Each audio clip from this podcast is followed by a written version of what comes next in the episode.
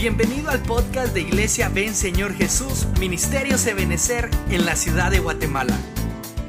Estás en un espacio más de nuestra iglesia, donde compartimos palabra de Dios revelada. Así que te invitamos a que disfrutes de este glorioso tema.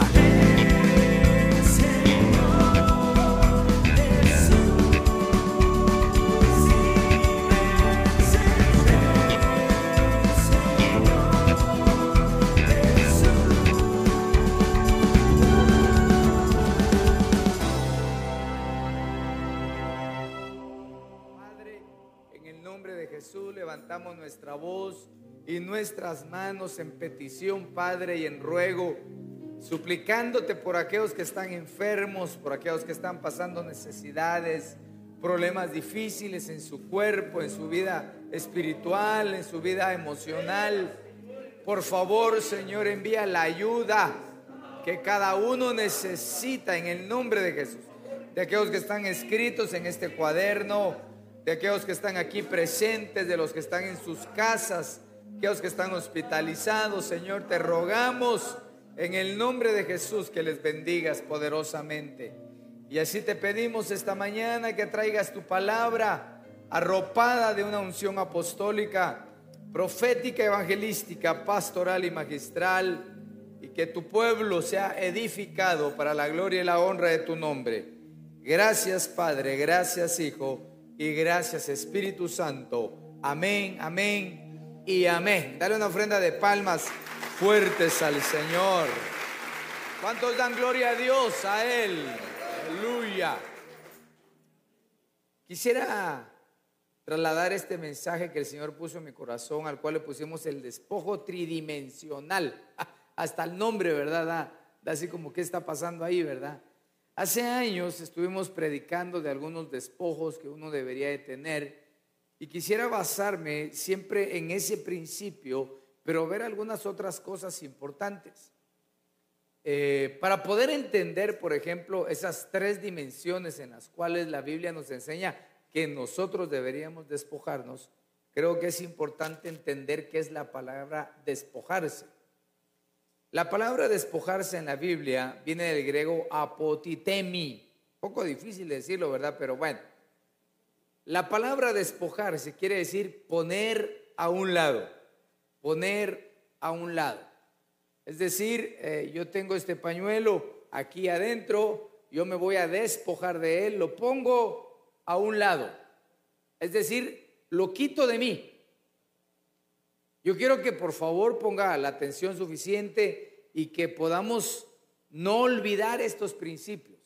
Despojarse es poner a un lado.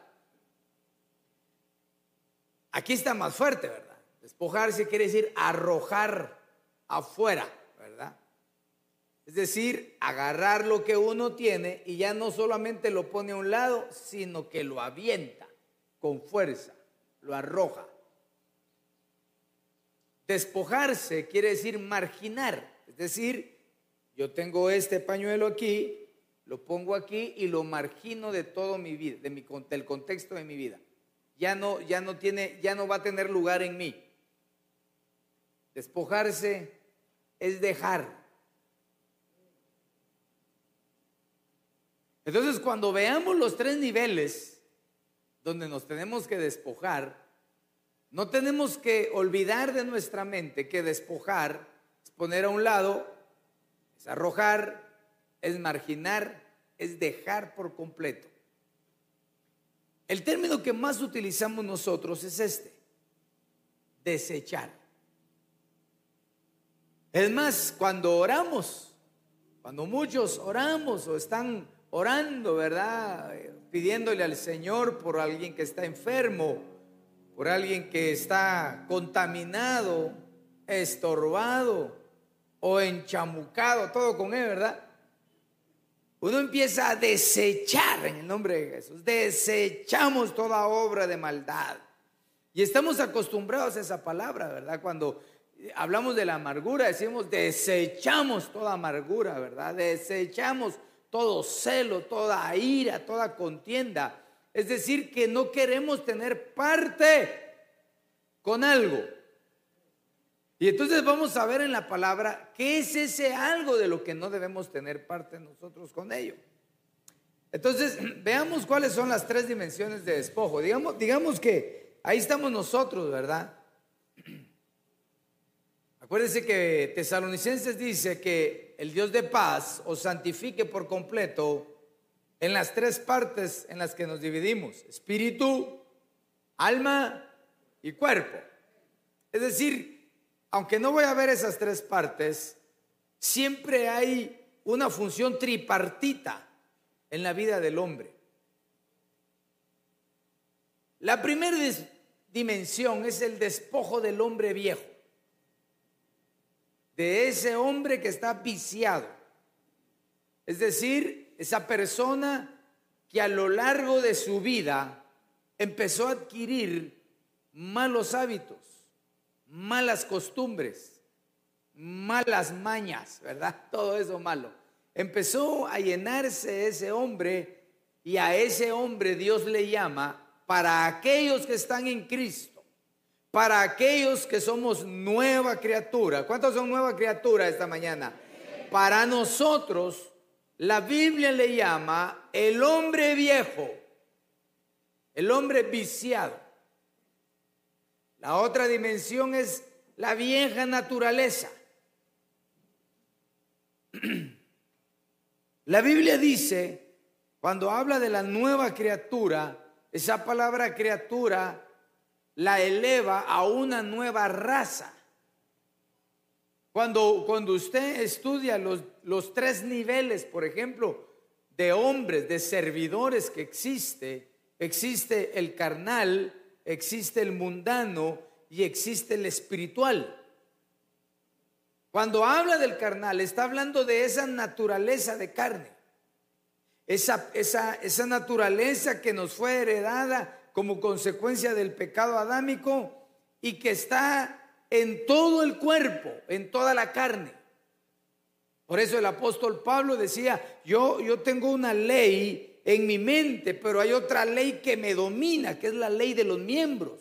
Es esa naturaleza que aunque sea cristiano, tiene impulsos en el cuerpo. Por eso cuando la escritura dice, vea que el que está firme, vea que no caiga, porque hay, hay una naturaleza vieja todavía activa en nosotros. Y existe la naturaleza divina. Esa naturaleza que la heredamos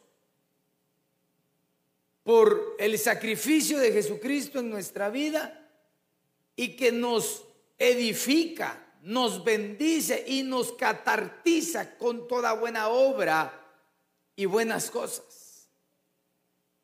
Entonces, si yo veo esos tres niveles, yo podría decir que muchas veces comprendemos el primer nivel el hombre viejo.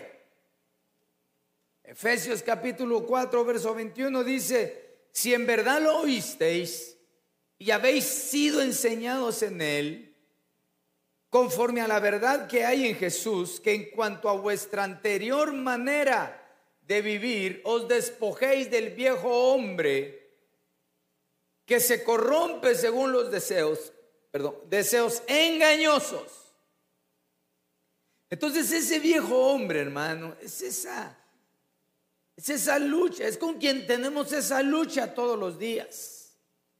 Cuando uno se levanta tarde, hermano, y tiene que llegar temprano, ese viejo hombre se activa en uno, ¿verdad? Ese viejo hombre que, que antes cuando se levantaba ni se acordaba de Dios, sino de maltratar nada más, ¿verdad? De enojarse de hacer bulla con la moto, ¿verdad? Ah, nos saca el viejo hombre ese, ¿verdad? Ese viejo hombre, hermano, se corrompió, está corrompido por deseos engañosos. Qué bueno por deseos que nos edifican. Usted sabe que la palabra deseo es epitumia. Y hay epitumias, hermano, deseos que van más allá de lo normal, que no son buenos, son eh, de la carne, son nacidos de obras de las tinieblas, pero hay epitumias, hay deseos buenos para con Dios. Por ejemplo, aquel deseo poderoso que decía David el salmista, eh, yo me alegré con los que decían, a la casa de Jehová iremos. Ese es un deseo. El deseo de querer agradar al Señor. El deseo de querer honrarlo. Esos son buenos, pero tenemos que despojarnos, tenemos que hacer a un lado, tenemos que arrojar afuera, tenemos que dejar, tenemos que desechar los deseos engañosos. Estos están en el viejo hombre. Ese hombre que todavía se activa de repente como consecuencia, hermano, que algo no salga bien. El siguiente era la vieja naturaleza. Romanos 6:6 dice, sabemos que nuestra vieja naturaleza fue crucificada con él para que nuestro cuerpo pecaminoso perdiera su poder de modo que ya no siguiéramos siendo esclavos del pecado. Ese nivel de la vieja naturaleza es esa, esa naturaleza heredada de pecado. ¿Por qué cree usted que hay niños que de repente tienen eh, reacciones que no son congruentes a su edad? Por ejemplo, yo he visto niños, de niños, ¿verdad? Hasta niños, hasta 10 años, 12 años, pongámosle hermano, tirándole besos a las patojas. ¿Será lógico eso? ¿Será que está endemoniado el niño? ¿Será que su papá era Juan Tenorio? ¿Por, ¿Por, qué ese niño si el papá no le ha enseñado eso, ¿por qué hay niños, dijéramos, ese tan pícaro ese niño, ¿verdad? Por la vieja naturaleza. Eso viene impregnado en la carne, en el cuerpo de pecado. Y por eso cuando empiezan las, eh, el hombre y la mujer empieza a crecer y a desarrollarse hormonalmente, Cosas que son normales, pero que si no son eh, sojuzgadas, si son guiadas por el Espíritu Santo, se empiezan a cometer pecados. Se empiezan a cometer faltas. Y dicen, no, no, es normal, es normal, es normal que, que, a los hombres les gusten las mujeres. Por supuesto que es normal, pero lo que pasa es que este tiene cinco años y la otra tiene ocho. Eso deja de ser normal. Eso, es, eso ya es la vieja naturaleza. Pastor, ¿y qué hago conmigo? Porque es algo pícaro. Pues hay que orar por él. Para que la vieja naturaleza que es heredada a lo largo de todos los tiempos sea sojuzgada por el Señor. Hay niños, hermano, que son más aventados que otros. Hay niños que son quietecitos y que son bien tranquilos, pero hay otros que no. Hay otros que hay que estarlos controlando, que no los puede dejar solos. Solo un amén. Filipenses capítulo 2, versos 6 y 7, el cual, aunque existía en forma de Dios, no consideró el ser igual a Dios como algo a que aferrarse, sino que se despojó a sí mismo, tomando forma de siervo y haciéndose semejante a los hombres. Mire, pues estos solo son los versículos que habíamos visto en, el, en el dibujito, ¿verdad? Es decir, este despojo, este es otro nivel. Un nivel al cual nosotros tenemos que llegar. Entendemos como creyentes que me tengo que despojar del cuerpo de pecado. Quiero preguntar, ¿cuántos luchan con el viejo hombre? ¿Cuántos luchan con la vieja naturaleza? ¿Y cuántos luchan con la naturaleza divina?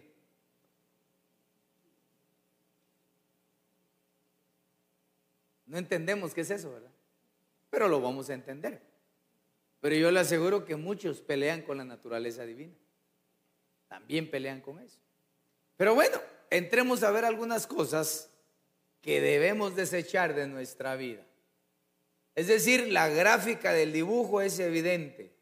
Desechar, dejar, arrojar, hacer a un lado de nuestra vida. ¿Qué deberíamos de abandonar de nosotros? Romanos capítulo 13, verso 12 y 13 dice, la noche ha avanzado y se acerca el día, por tanto, desechemos, diga conmigo, desechemos las obras de las tinieblas.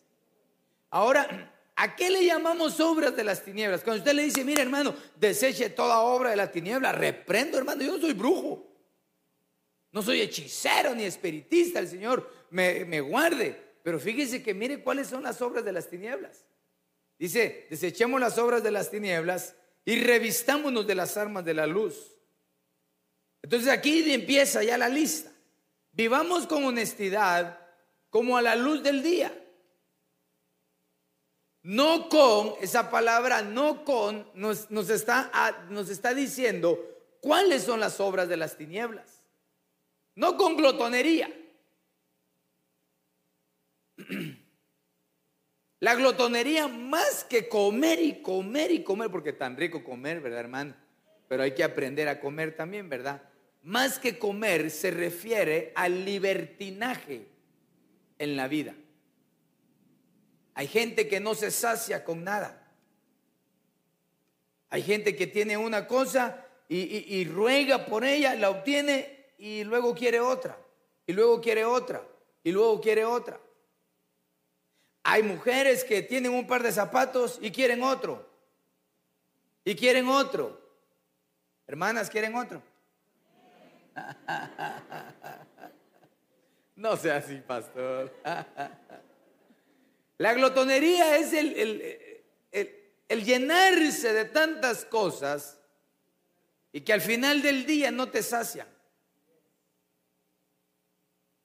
Hay gente, hermano, que le gusta decir yo voy, yo vengo, yo compro, yo tengo. Y al final del día, esa misma persona que hizo, que dijo todo lo que tenía y todo lo que hacía, se siente vacía.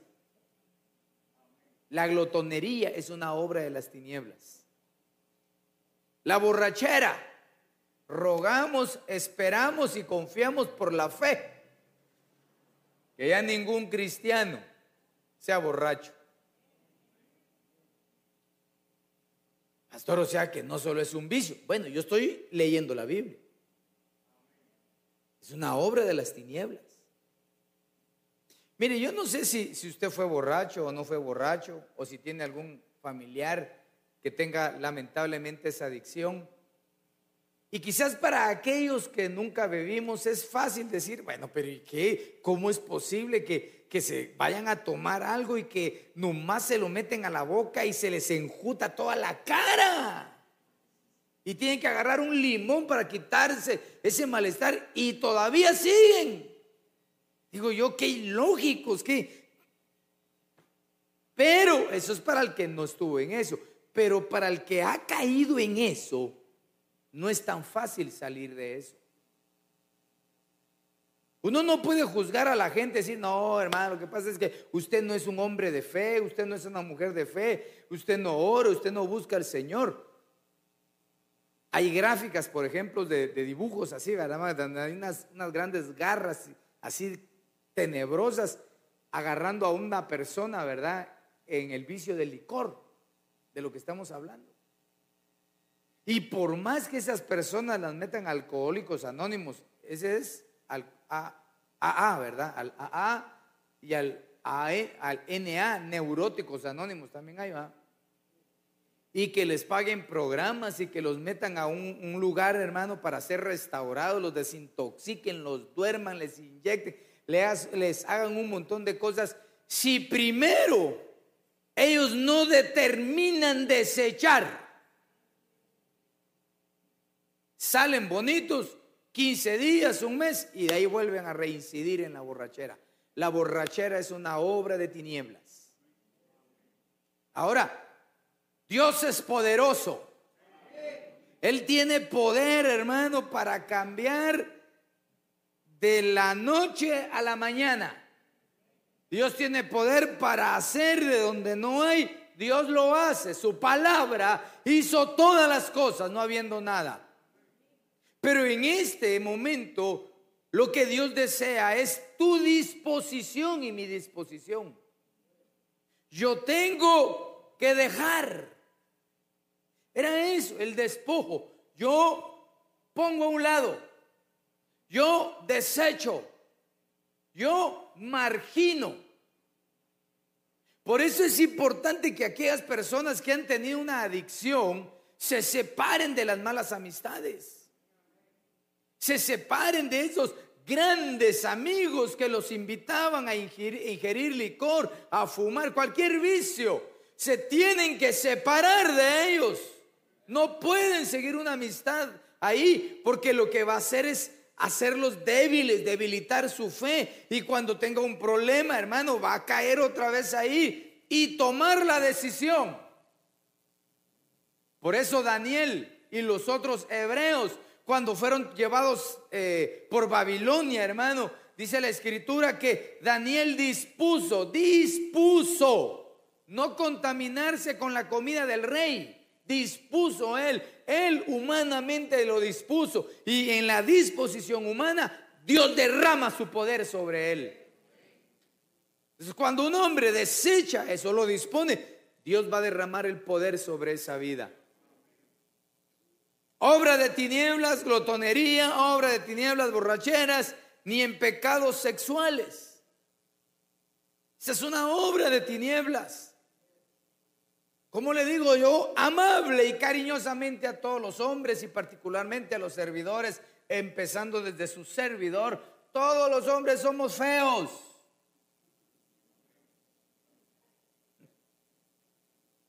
El problema es que se creen tan simpáticos y que una muchacha, una bisbirinda ahí, una filistea, hija de Jezabel, hermano, le empieza a bisbirinear en los ojos, dice, oh.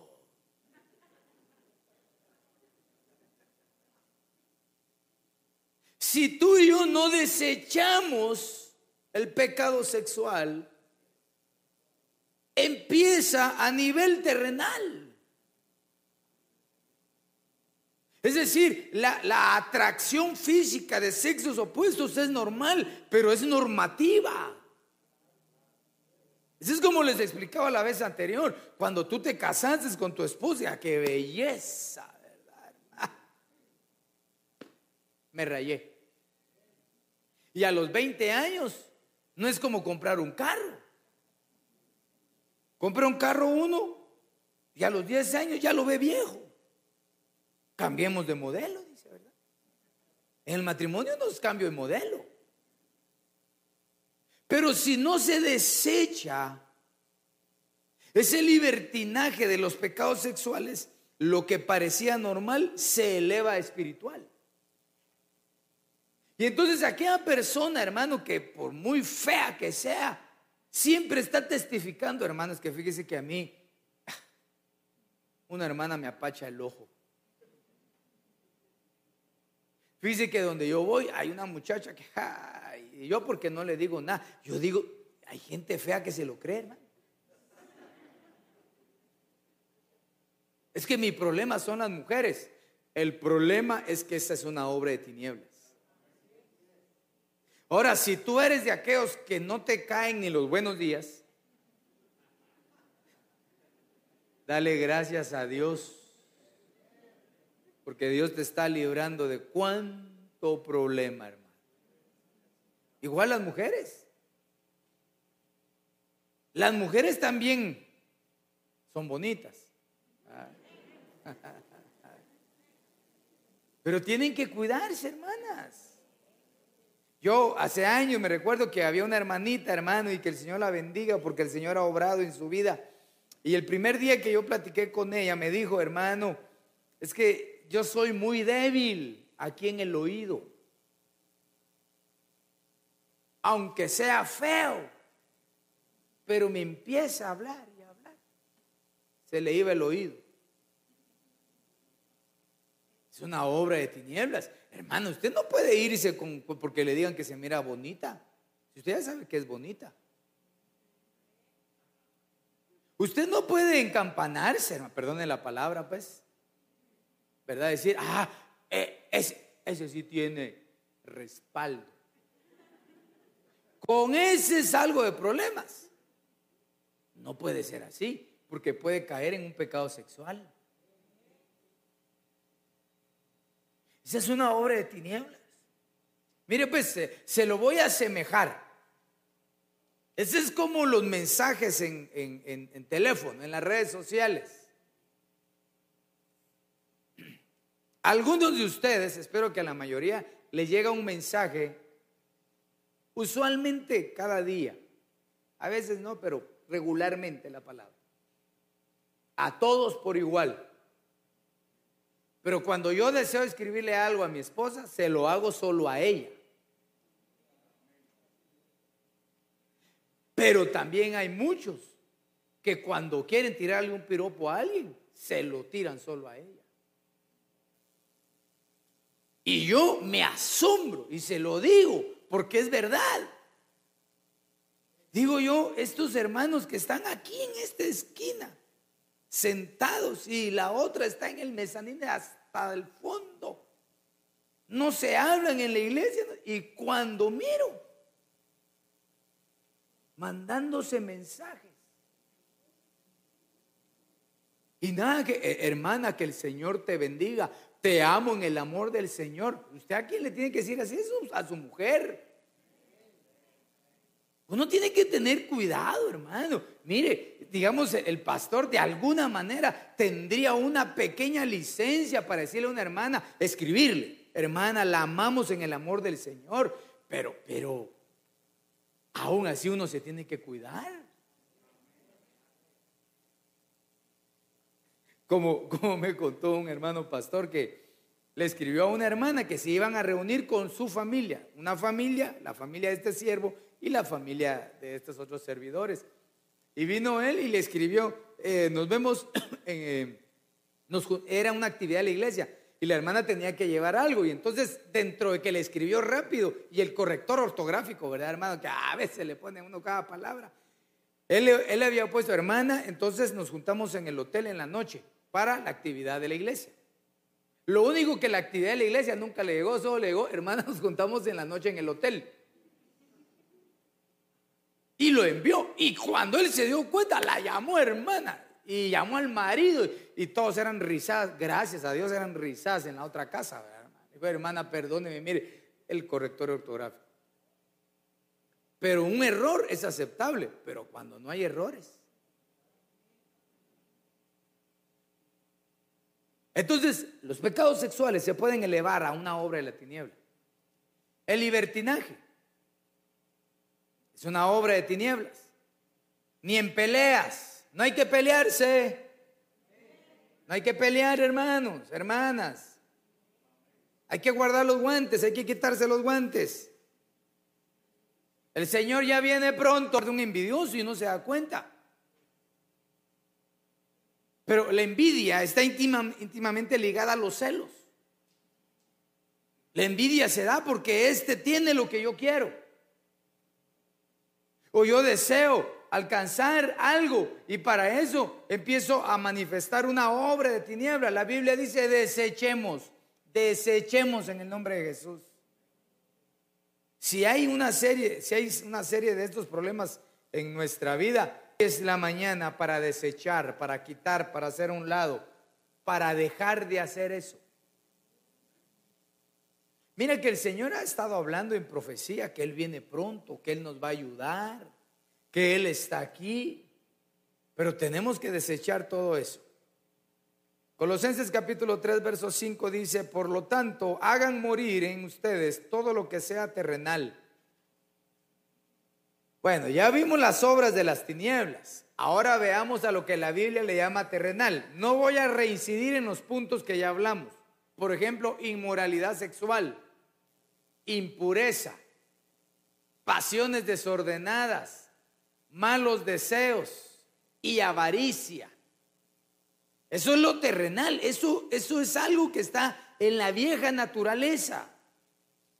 Y la Biblia dice que todo eso es idolatría.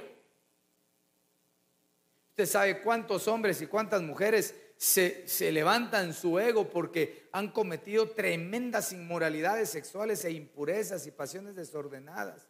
Ah, no, si yo en mi archivo personal ya ni me acuerdo cuántas mujeres tuve, dice. Ah, como que eso fuera un trofeo, como que si eso fuera un galardón. Hermano, tenemos que abandonar la forma terrenal de vivir. Cuando el Señor venga, hermano, quiere encontrar en tu vida y en mi vida cosas espirituales, cosas de peso, cosas que realmente sean sustentables en este tiempo y en el tiempo venidero. La piedad, el amor, la bondad, la paciencia, la benignidad, el dominio propio, todo eso. Pero yo tengo que abandonar, abandonar, desechar, hacer a un lado esa forma terrenal en la que vivimos. Yo tuve la oportunidad de tener una visita esta semana en mi casa una hermana que tenemos más de tres décadas de conocernos en el Evangelio. Ella es una, una persona grande, ¿verdad? Y, y me bendijo tanta su forma de actuar.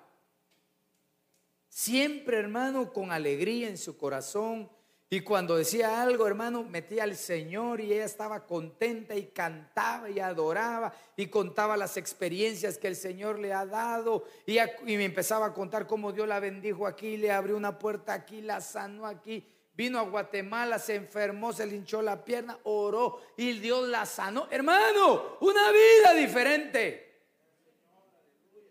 Pero hemos caído en tener una vida totalmente terrenal preocupados en los afanes del trabajo, preocupados en las noticias del diario vivir, preocupados en el fútbol, preocupados en que no me atienden, preocupados en que el privilegio es mío, mejor que, me lo, que no me lo quiten porque me están haciendo daño. Tan terrenal hemos caído,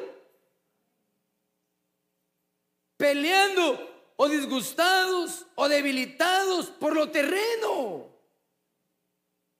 Sin recordar, hermano, que cuando el Señor nos alcanzó, Él nos abrió las puertas del cielo. Nos abrió, hermano, un panorama, una vida diferente, una vida donde iban a haber riquezas espirituales. Y era lo que yo anhelaba, lo que todos anhelamos al principio, conocer a Dios que nos llenara de su amor, que sintiéramos su presencia, que hablara quien, quien, quien predicara, oír su palabra para oír su voz, que la profecía que llegara, que me hablara, que yo oía un canto, derramaba mis lágrimas, una vida espiritual. Pero el pueblo cristiano ha abrazado la vida terrenal. ¿Quieres saber qué equipo de, danza o de alabanza canta y danza mejor? ¿Qué predicador predica mejor? ¿Quién usa el mejor tacuche? ¿Quién profetiza mejor? Eso es terrenal, a eso no nos llamó Dios. Dice, despójate de eso. En el segundo servicio vamos a ver el despojo de lo divino.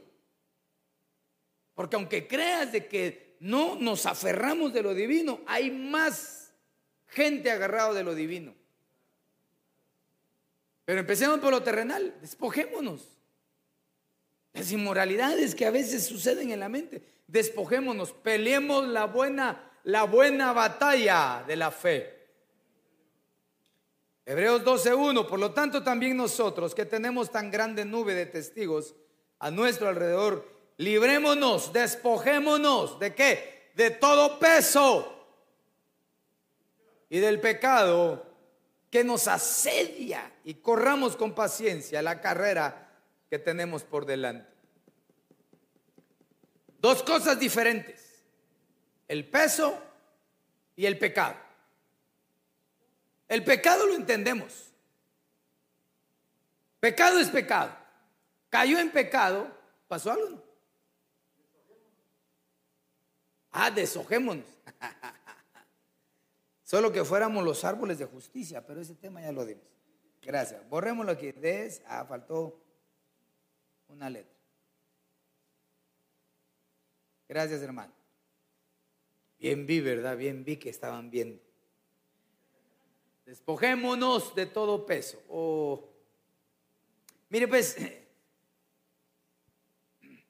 los pesos son tan fáciles para, para que lleguen a uno.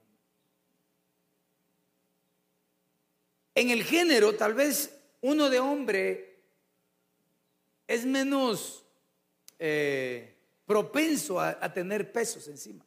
No porque no tengamos responsabilidades, ni porque no tengamos problemas, sino porque uno de hombre es así como, como un poquito más dejado. La mujer le dice, mira, ay, déjalo. Mira, hay que, hay que comer, ay, mañana. hay que pagar, ay, pasado. Todo dejado, ¿verdad? Pero las mujeres no, las mujeres se afligen por cualquier cosa. Ya están afligidas por, por la inscripción del, del próximo año de sus hijos en la escuela. Ay, ¿qué vamos a hacer, Dios mío? ¿Va a ser virtual o va a ser presencial? No, no, si es presencial, yo no mando a nadie. Pero si es virtual, tampoco lo quiero ahí. Entonces, ¿qué quiere? Se empieza a cargar por cosas. Hermano, hay gente bien desesperada, hace un trámite o compra algo y le dice, mire, va a llegar el día de mañana en el transcurso del día, posiblemente a mediodía, a las 8 de la mañana. Eh, ya va a venir, ya va a venir, le estoy esperando, ya está por aquí. ¿Por qué no se espera? ¿No le dijeron que a mediodía? Pues, ah, ah sí, pero por si se le olvida, lo llamo a las 9. Eso es algo fácil, pero a veces, hermano, oímos algo o nos dicen algo y nos cargamos. De ahí el principio. ¿Por qué viene tan cargado, hermano? Es decir, con pesos encima. No, es que fíjese que me dijeron que ya viene la nueva presentación de la oficialidad y creo que la tijera de Jehová va a pasar por ahí conmigo.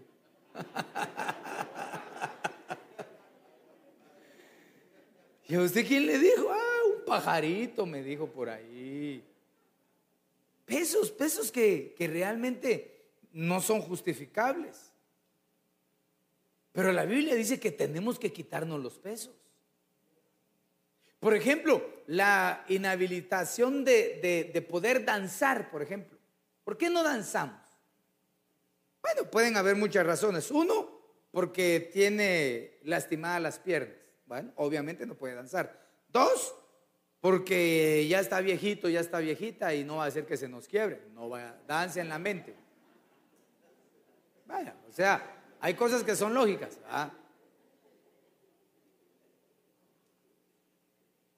Pero ¿qué de aquellos que estamos bien? De aquellos que no tienen ningún limitante. Ah, es que qué vergüenza, Es que mire, yo solo me sé el paso del elefante así, hermano. Vaya, pues empiece como elefantío, ¿ah? vaya ¿Por qué no levantamos las manos? ¿No será que más que el no poderlo hacer o no quererlo hacer, no será que hay un peso que te limita? Bueno, lo que sería peor, un pecado. Porque ¿quién con pecados puede levantar sus manos libremente? Cuesta, hermano. Como que si tuviera, hermano, un quintal en cada brazo uno. Levante las manos. Puro dinosaurio rex, aquí es así chiquitito. Pero la Biblia nos dice, despojémonos de todo peso, quita todo peso. Por eso en la oración, cuando el Señor me da el privilegio de orar al inicio, Señor, nos despojamos de todo peso, de todo peso, las preocupaciones del día. Yo sé que hay que pagar agua, luz, teléfono, alquiler, yo lo sé, si también pago. Pero no podemos pretender elevarle al Señor un culto si estamos llenos de pesos, si hay cargas que no nos dejan. Pastor, ¿y entonces qué? Me olvido. Pues olvídate un momento y si tú buscas al Señor, Dios puede hacer un milagro en tu vida. Y obviamente despojémonos de todo pecado. Hermano, si yo pregunto aquí, ¿quién peca? Todos tendríamos que decir amén, todos pecamos. Pero ¿en qué momento nos despojamos del pecado? ¿En qué momento nos arrepentimos? Ah, pastor, ese es entre Dios y yo. Sí, pero a veces cargamos el pecado y no pedimos perdón. Ah, cuando llega a la iglesia. ¿Y qué si pecó el martes? Después del culto. Entonces pasa miércoles, jueves, el viernes no viene. el sábado tampoco a la actividad y hasta el domingo en el segundo culto. Cinco días con el pecadote encima. Nos tenemos que despojar de los pecados. Veamos el siguiente. Santiago 1:21. Así que despojémonos de toda impureza y de tanta maldad. Pero mire cómo asocia el apóstol Santiago la impureza y la maldad. Y reciban con mansedumbre la palabra sembrada que tiene el poder de salvarlos. Como que él hace una semejanza entre la impureza y la maldad en la ausencia de mansedumbre al oír la palabra. Hermano, realmente, realmente hay, servicios donde Dios, hermano, le habla a uno, pero así directo, directo, pero no tenemos mansedumbre. Fíjese que yo, yo me doy cuenta, o me he dado cuenta, en algunas veces, en algunas iglesias, aquí también. Pero hay hermanos y hermanas que tienen sus predilectos. Cuando predica el que le gusta, ah, con los ojos así y las orejas así. Y cuando no, hasta apático recibe la palabra.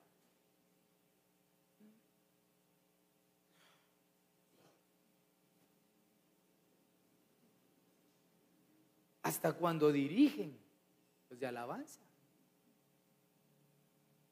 Yo veo algunos que cuando dirige a alguien, hermano, contentos, alegres, hermano, y cuando dirige a otra persona.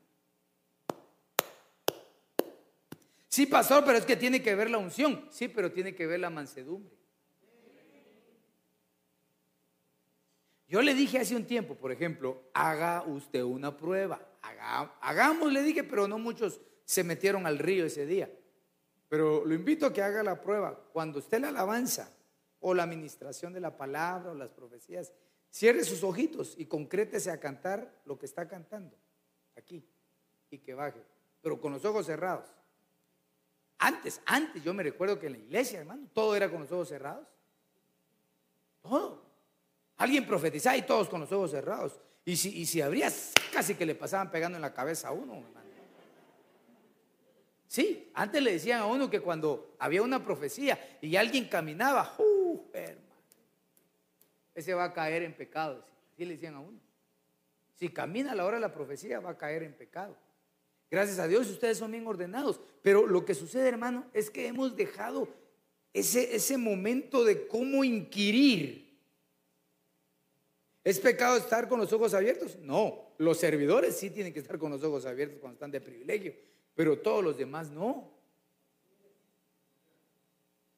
Mire, pues cierre sus ojitos, no ahorita, ¿verdad? Porque si no se me puede dormir, ¿va? Cierre sus ojitos cuando esté cantando y empiece a procurar vivir lo que está cantando. Eso es algo hermoso. Es más, uno empieza con una fiesta interna y dice, a la que pena yo va de pensar en lugar de estar saltando y danzando. Ahorita todo el pueblo está cantando y saltando. Y cuando abre los ojos, todo con los ojos abiertos, así. Porque cuando uno cierra sus ojos, se conecta más con el Señor. Es decir, pierde ese punto, hermano, de prejuicio alrededor de, usted. No podemos, hermano, o no deberíamos, o mejor dicho, deberíamos aprovechar el momento que Dios nos da para disfrutar de esa manera. Mira, pues si tú eres siervo, si tú eres sierva, Dios te va a levantar y te va a dar un lugar adecuado y te va a dar la oportunidad y el tiempo para que seas servicial en la casa del Señor. Y cuando llegue ese día, llegue ese momento, pues vas a tener que tener los ojos abiertos. Hermano, a mí me pasa, yo estoy con los ojos abiertos y de repente los cierro y, eh, pastor, mire, Mejor los hubiera dejado abiertos, digo yo. Pero es mi tiempo, es mi tiempo. Pero hay quienes en la congregación no es su tiempo y pasan controlando a la gente.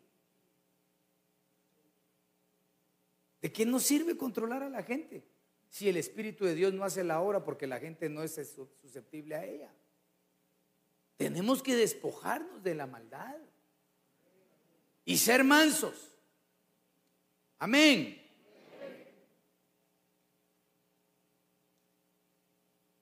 Por lo tanto, deseche toda clase de maldad, todo engaño. A la vez que estos versículos son bien duros, ¿verdad? O directos, o cabales, no sé. Desechemos toda clase de maldad, todo engaño, y hablamos de la maldad, todo engaño, hipocresía, envidia y toda clase de calumnia. Y hablamos que hay que desechar la maldad, hay que desechar el engaño y la hipocresía. Que Dios nos ayude a ser veraces en nuestra conducta.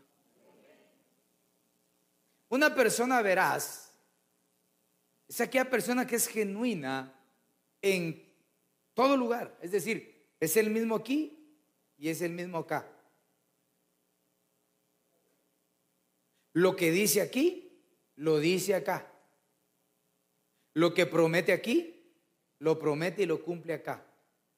Ese es alguien que no tiene engaño en su corazón. Hermano, a veces hacemos las cosas ya traídas en el corazón. Eso es un engaño. Como aquel hermano que un día vino a la iglesia, ¿verdad? Y dijo, hermano, mire, disculpe, ¿vino fulano de tal? No, no vino. es que hoy me las iba a pagar. Y le digo yo, ¿y a qué viniste a la iglesia? a buscar, por lo menos fue sincero, a buscar a fulano de tal. Hermano, desechemos todo engaño y toda hipocresía. Mire pues, que cuando tú saludes al que está a la par tuya o atrás tuya, no sea con hipocresía, sino sea con amor. Hay que ser genuinos. Mire pues, yo no sé si a usted con todo esto, ahora pues ya estamos un poquito más cerca, ya estamos sentados de esa manera, pero, pero no extraña abrazar a los hermanos así como se abrazaban antes. Y ustedes no extrañan eso porque aquí ni contestaron los hermanos. Hermano, ¿cómo no? De repente suben un video a la página, ¿verdad, hermano? De, un resumen y, yo miro a qué oyendo y digo, Dios mío, Dios mío, ¿cómo estábamos todos tan cerquita, Dios mío? Decía yo. Pero tan bonito, ¿verdad? Tenemos que quitar de nosotros, hermano, esa exaspera, esa, esa, forma eh, dura de convivir. No estamos para engañarnos entre nosotros, estamos para unirnos, estamos para cambiar, estamos para mejorar nuestra conducta espiritual. Hay que desechar toda forma de maldad. Ahora, la pregunta sería, pastor, pero si a mí me dejaron, a mí me desecharon. Porque hay gente que desecha.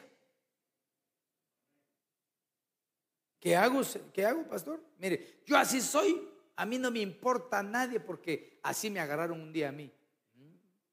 A lo mejor tú tienes toda la razón respecto a eso, pero tú tienes que saber que Dios es el que tiene cuidado de tu vida. Y no porque alguien te desechó, tú vas a desechar a la persona. Hay que desechar la maldad, hay que desechar las obras de la carne, hay que desechar las obras de las tinieblas, hay que desechar las impurezas, todo eso. Pero recordar que Dios nunca te ha desechado a ti ni me ha desechado a mí. El proceso del despojo es un principio divino que tenemos que analizarlo y lo vamos a ver ahorita en otro culto. Porque para muchos creyentes, no para todos, pero para muchos viven la lucha del despojo del viejo hombre. Y eso hay que lucharlo, hermano. Viven la lucha del despojo de la vieja naturaleza. Hay que luchar con eso. Pero pasan en ese círculo, en ese círculo, en ese círculo, porque siempre el viejo hombre está más fuerte que el nuevo hombre. Y viven luchando porque la vieja naturaleza siempre predomina a la nueva criatura en Cristo Jesús. Y se mantienen en ese círculo y luchando y no crecen como consecuencia de vivir en ese círculo. A la luz de la palabra, esos, esos esas dos cosas tarde o temprano se tienen que acabar en nosotros. Y elevarnos a despojar lo divino que hay en nosotros. Porque si Cristo nos dio ejemplo, es porque algo divino tenemos. Y yo creo, hermano, que tú estás aquí o tú estás escuchando ahí en tu casita, donde estés. Lo estás haciendo porque tienes una naturaleza divina que te trae. Una naturaleza divina que cuando se comete una falta, te sientes reprendido internamente. Sin que nadie te juzgue, sin que ningún hombre te esté observando. Tú te sientes mal porque hay una naturaleza divina dentro de ti y dentro de mí. Mira esta promesa, escucha esta promesa. Zacarías 2.8 dice, así ha dicho el glorioso Señor de los ejércitos, es decir, Jehová Sabaoth, que me ha enviado a decir a las naciones que los despojaron a ustedes de todo. El que los toca a ustedes toca a la niña de mis ojos. En el año de la recuperación, que no ha terminado, a lo mejor fuimos despojados de cosas útiles en nuestra vida. Por ejemplo, algo útil en nuestra vida es la salud. En este año Dios puede recuperar tu salud. Otra cosa que te ha podido despojar la vida es la alegría de vivir. Esa es una enfermedad tan poderosa en este tiempo.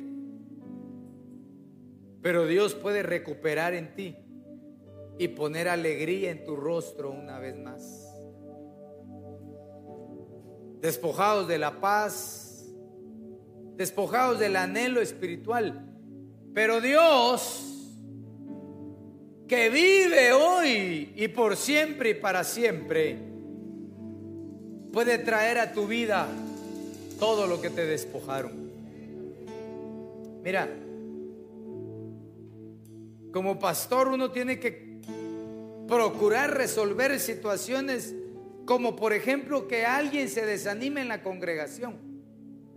Es que estoy desanimado, pastor, y entonces me quiero ir de la iglesia. Pastor, me siento desanimado porque virtual no es lo mismo. Pastor, estoy desanimado porque eh, tal hermano ya no vino a la iglesia y cuando yo vine él me habló y ahora no está. ¿Cómo crees tú que el hombre podrá resolver algo que solamente el Espíritu Santo permitiéndolo tú, lo va a alcanzar. A veces echamos la culpa sobre la humanidad, sobre el hombre.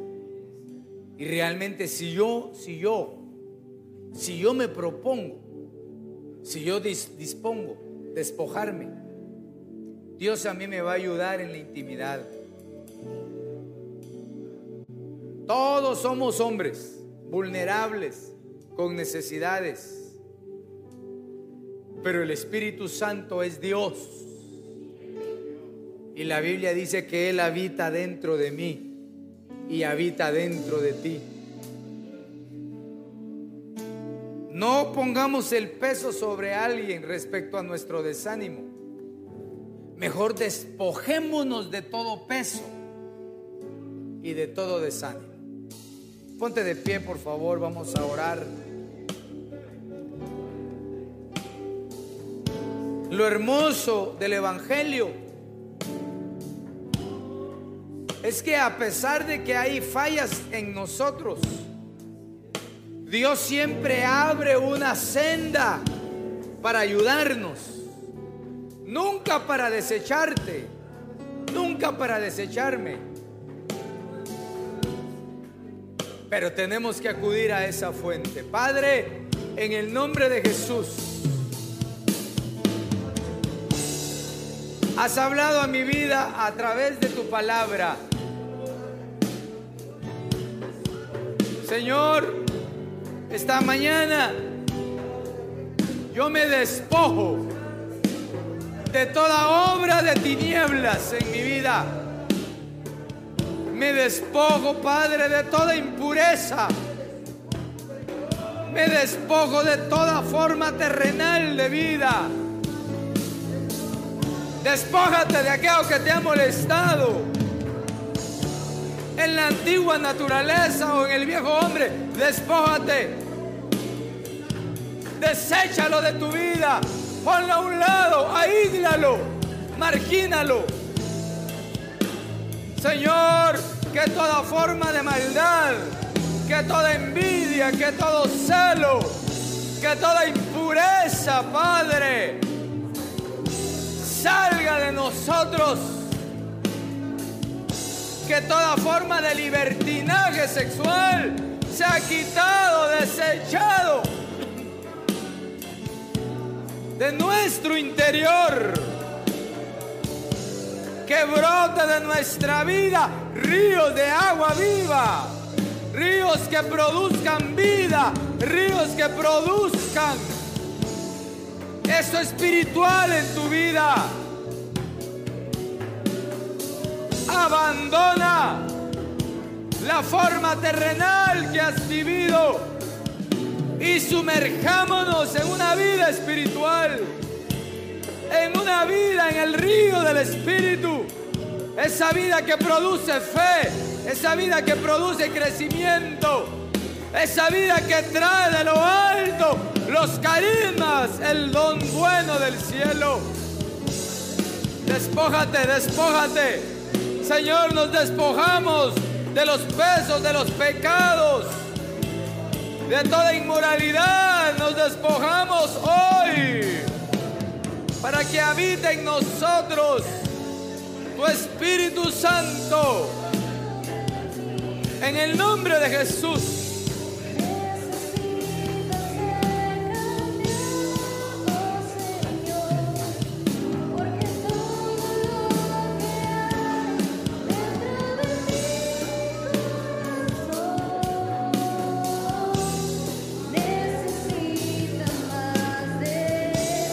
Al Señor esta mañana.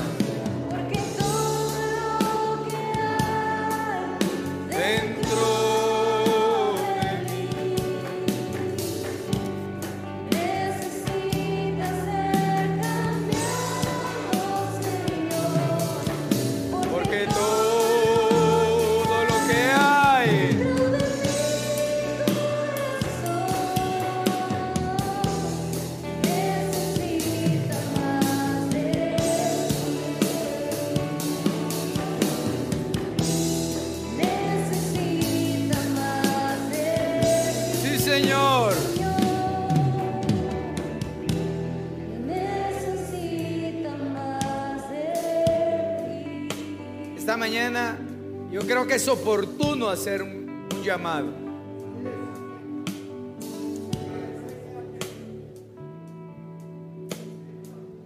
A veces gana más el pecado que la santidad. Y cuando se vive de una forma demasiado terrenal, nos impactan todos esos problemas. Pero hoy el Señor no solamente trae la revelación de algo que pueda estar pasando en nuestra vida, sino que trae también la ayuda para aquel que tiene mansedumbre y quiere ser sincero delante del Señor. Como no sabemos cuál de estas cosas nos interesa despojarnos, yo quisiera invitar Primero, si hay alguien que quiere aceptar a Cristo o quiere reconciliar con el Señor, a ellos, yo los invito a que pasen al frente esta mañana. Si hay alguien que quiera reconciliar o quiere aceptar al Señor, este es el momento para que reciba de parte del Señor la ayuda que está necesitando. ¿Habrá alguien que haya sido impactado porque el Señor le habló? Pase al frente. Y vamos a orar, pero más que nosotros, tú tienes que hacer esa oración que te va a ayudar. a despojarte. Gloria a Dios. Aquí está el Señor, hermano. Venga. Véalo como una oportunidad de cómo entrar a una dimensión diferente en la vida espiritual. En el nombre de Jesús. En el nombre de Jesús. Qué bueno es el Señor. Aquí está el Señor, hermanos, hermanos. Tal vez las hermanas que están delegadas a orar, por favor, con las hermanas.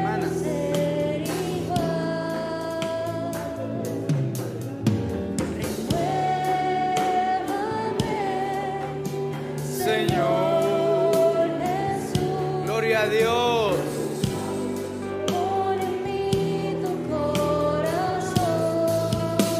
Señor, te lo pedimos. Dentro de mí. En el nombre de Jesús, el Señor va a arrancar de lo interno, de lo más profundo. Que ha afectado tu alma, que ha afectado tu vida, tu relación con Dios, tu relación con los tuyos. Aquí está el Señor,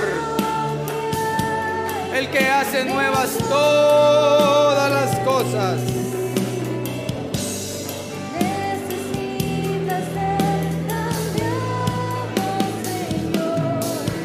Porque todo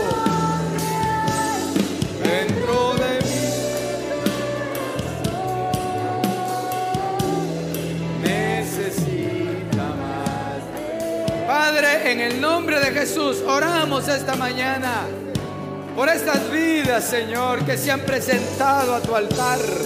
Padre, ten misericordia de ellos, ten misericordia de ellas, Padre.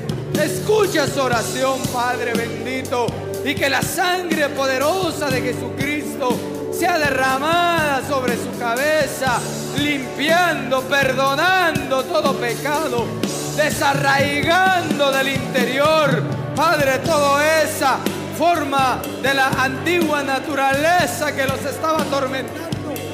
Señor, libéranos, libera a tu pueblo, Padre. Que el dedo de Jehová venga sobre tu vida esta mañana. En el nombre de Jesús, desmenuzando, sacando, derribando y desautorizando en el nombre de Jesús toda de tinieblas. En el nombre de Cristo. Y al mismo tiempo, Señor, que sean perdonados los pecados, que sean perdonadas las ofensas, que sea cambiada, Señor, la forma de vida, la forma de conducirnos. Te clamo, Padre, por estas vidas que pasaron al frente. Te clamo por tu pueblo, por aquellos que están en sus hogares. Te clamo misericordia. Ayúdanos, perdónanos. Señor, envía tu poder, envía tu gracia. En cuanto a nosotros nos disponemos, nos disponemos, Señor, para desechar, para abandonar, para dejar toda En el nombre de Jesús, en el nombre de Cristo. Creo en ti,